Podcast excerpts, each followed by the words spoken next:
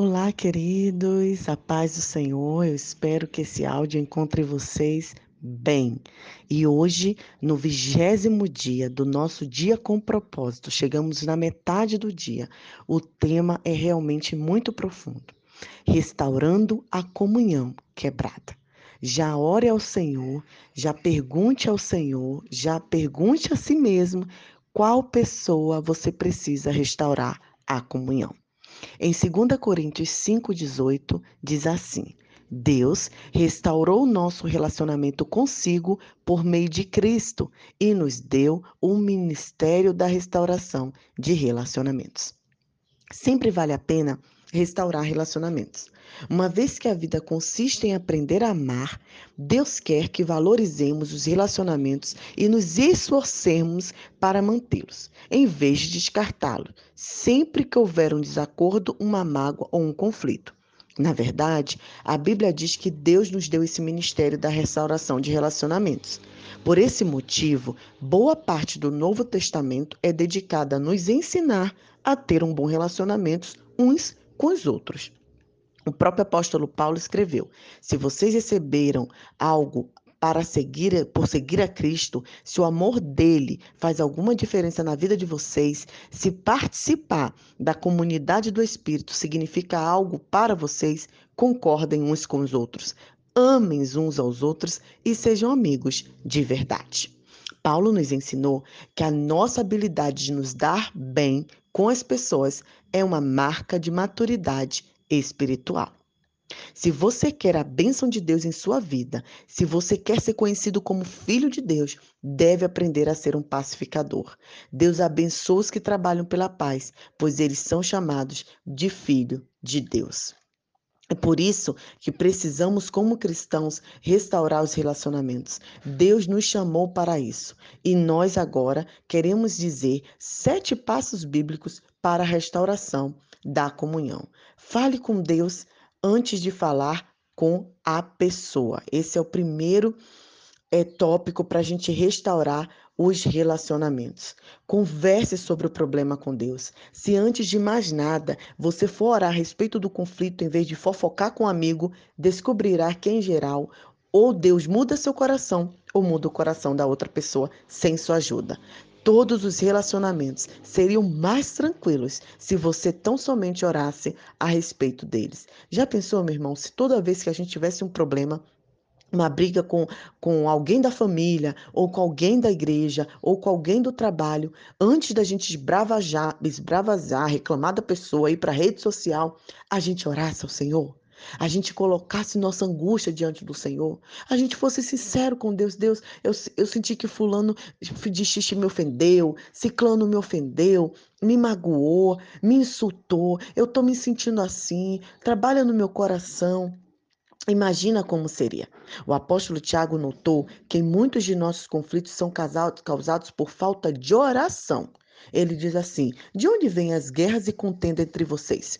Vocês cobiçam coisas que não têm, não têm porque não podem, e em vez de confiarmos em Deus, confiam em que os outros nos farão felizes. E então nos zangamos quando eles nos decepcionam.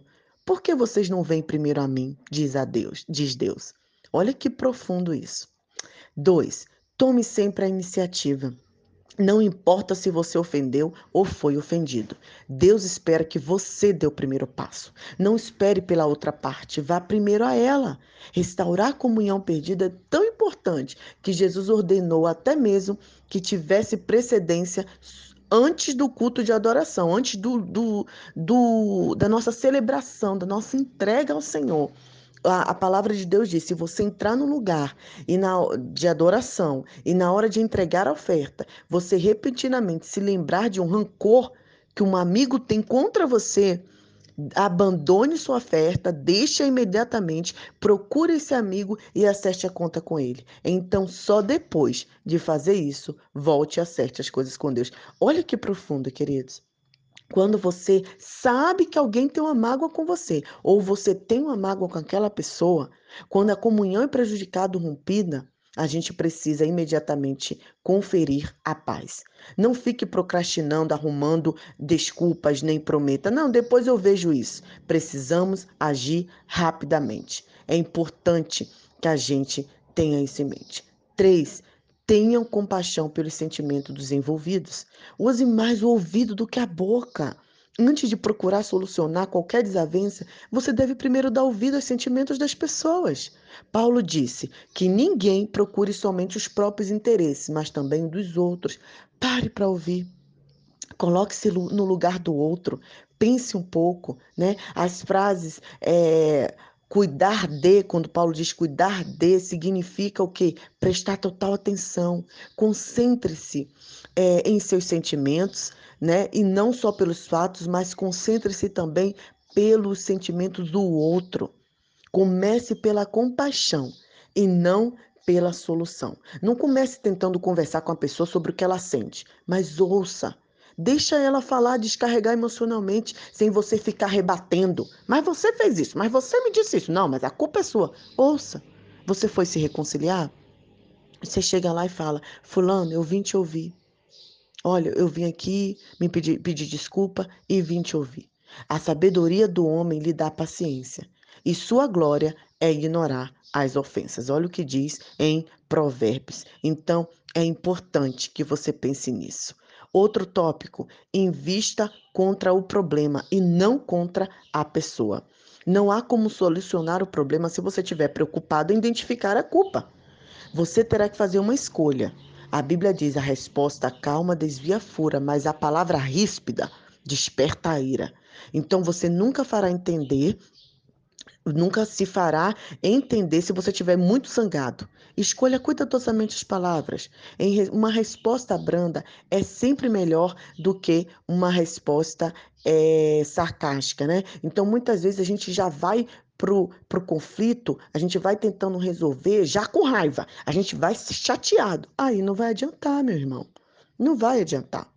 Outro tópico para a gente conseguir restaurar nossa concilia reconciliação com nosso irmão. Confesse sua parte no conflito. Se você realmente desejar restaurar um relacionamento, você deve começar a admitir seus próprios erros. Jesus diz que esta é a forma de ver as coisas. Tire primeiro a viga do seu olho, lembra o que Jesus diz? É então você verá claramente para tirar o circo do olho do seu irmão. Às vezes a, a, a culpa foi sua mesmo, às vezes você que errou mesmo, às vezes fui eu que errei. E a gente precisa parar para perceber e realmente mudar, né? Realmente entender o que que eu falhei, tá? Ah, não, irmã, mas foi ele que a culpa foi dele. Então, então calma, calma. Se a culpa foi do outro, se você ainda acha que a responsabilidade do, é do outro, então se acalme para você buscar a reconciliação. Muito interessante que durante a Guerra Fria, é, os, os, ambos os lados, né, os países combinaram a não usar armas químicas e biológicas porque elas seriam destrutivas demais, né? Então, hoje nós precisamos o quê? Destruir nossos arsenais de armas nucleares, a nossos arsenais de, de a gente já vai armado para falar com outra pessoa, já, já percebeu, né? Então a gente condenar, menosprezar, comparar, rotular, insultar, ser irônico, debochar, né? Não faça isso. Diminua suas armas, porque isso vai ser destrutivo para você e para o outro lado, para você e para o seu cônjuge, para você e para o seu filho. É muito interessante que aqui está falando sobre a resposta branda e meu filho é, tem um temperamento chamado muito forte, né? Ele, ele quando ele fica com raiva, ele começa a, a, a insultar mesmo. E eu tenho ensinado para ele, filho, não dá para falar assim. Se você fala com desrespeito com mamãe, se você fala com desrespeito com papai, vai acender a ira e ninguém vai se ouvir nessa casa. Se você quer mamãe uma ajuda, você quer papai te ajude, você então Pede, filho. Respira, calma. E ele só tem cinco aninhos, então ele está aprendendo ainda. Imagina, se a gente não sabe fazer isso, imagina uma criança de cinco anos, né? Então, quando ele está com raiva, ele quer gritar, ele reclama e, e, aí ele fala, mamãe feio, papai feio. E aí a gente tem ensinado para ele que isso é desrespeitoso, que isso não é correto. E se eu for ensinar também com ele, batendo, brigando, gritando, aí ninguém vai se entender, né, meu irmão? Então, Outro tópico para a gente pensar nessa reconciliação de conflito é justamente esse: cooperar tanto quanto possível. Eu gosto muito desse versículo, né, que do apóstolo Paulo, esqueci agora a referência, que ele diz assim: façam todo o possível para viver em paz com todas as pessoas. Meu pai sempre dizia isso. Meu pai falava, Leonai, sempre que possível, tenha paz. Né? Não vamos é, estragar a paz, não vamos procurar discurso, e isso aí custa um preço. A gente precisa tirar nosso orgulho, né? Para o bem da comunhão, a gente precisa respirar, a gente precisa deixar, né? E a palavra de Deus continua dizendo: você é bem-aventurado quando mostra às pessoas como cooperar em vez de competir e brigarem.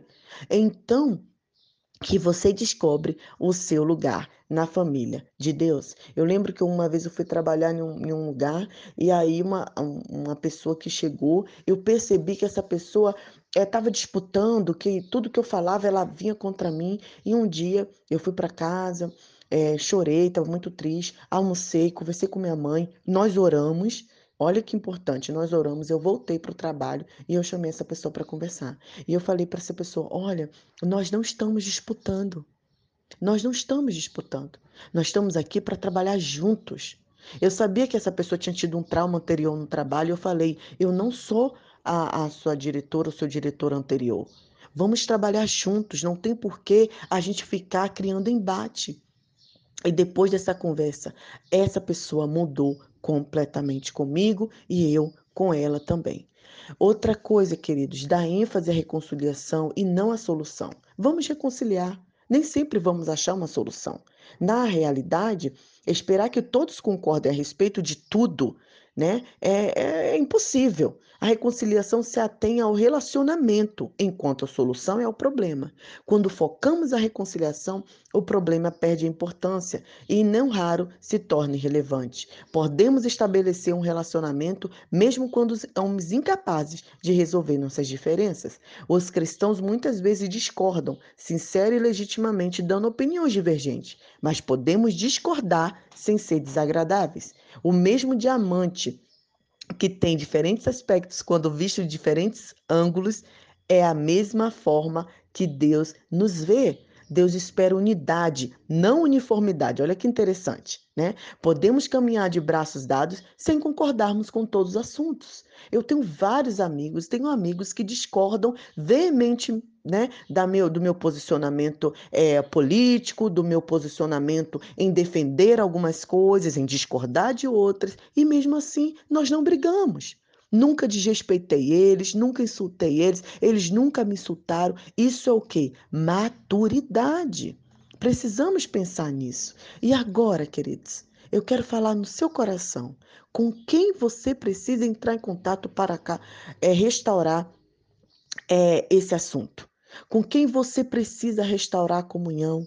Não demore mais nem um segundo. Dê uma parada agora, mesmo quando você está aqui Converse com Deus e com a pessoa. Pegue o telefone e comece esse processo. São sete passos simples, mas não são fáceis. É necessário muito esforço para restaurar a comunhão com alguém. Foi por isso que Pedro recomendou: esforcem-se para viver em paz uns com os outros. Mas, quando trabalhar pela paz, você está chamando o que Deus é, faria, você está fazendo o que Deus faria. É por isso que Deus nos chama para sermos pacificadores de seus filhos. Para meditar, com quem preciso restaurar meu relacionamento hoje em dia? Lembrei aqui do texto que é justamente o que nós temos que memorizar. Façam todo o possível para viver em paz com todas as pessoas. Romanos 12, versículo 18 sempre vale a pena restaurar um relacionamento. Que Deus abençoe seu coração e que você compartilhe com essas pessoas que precisam de relacionamentos restaurados. Um grande abraço.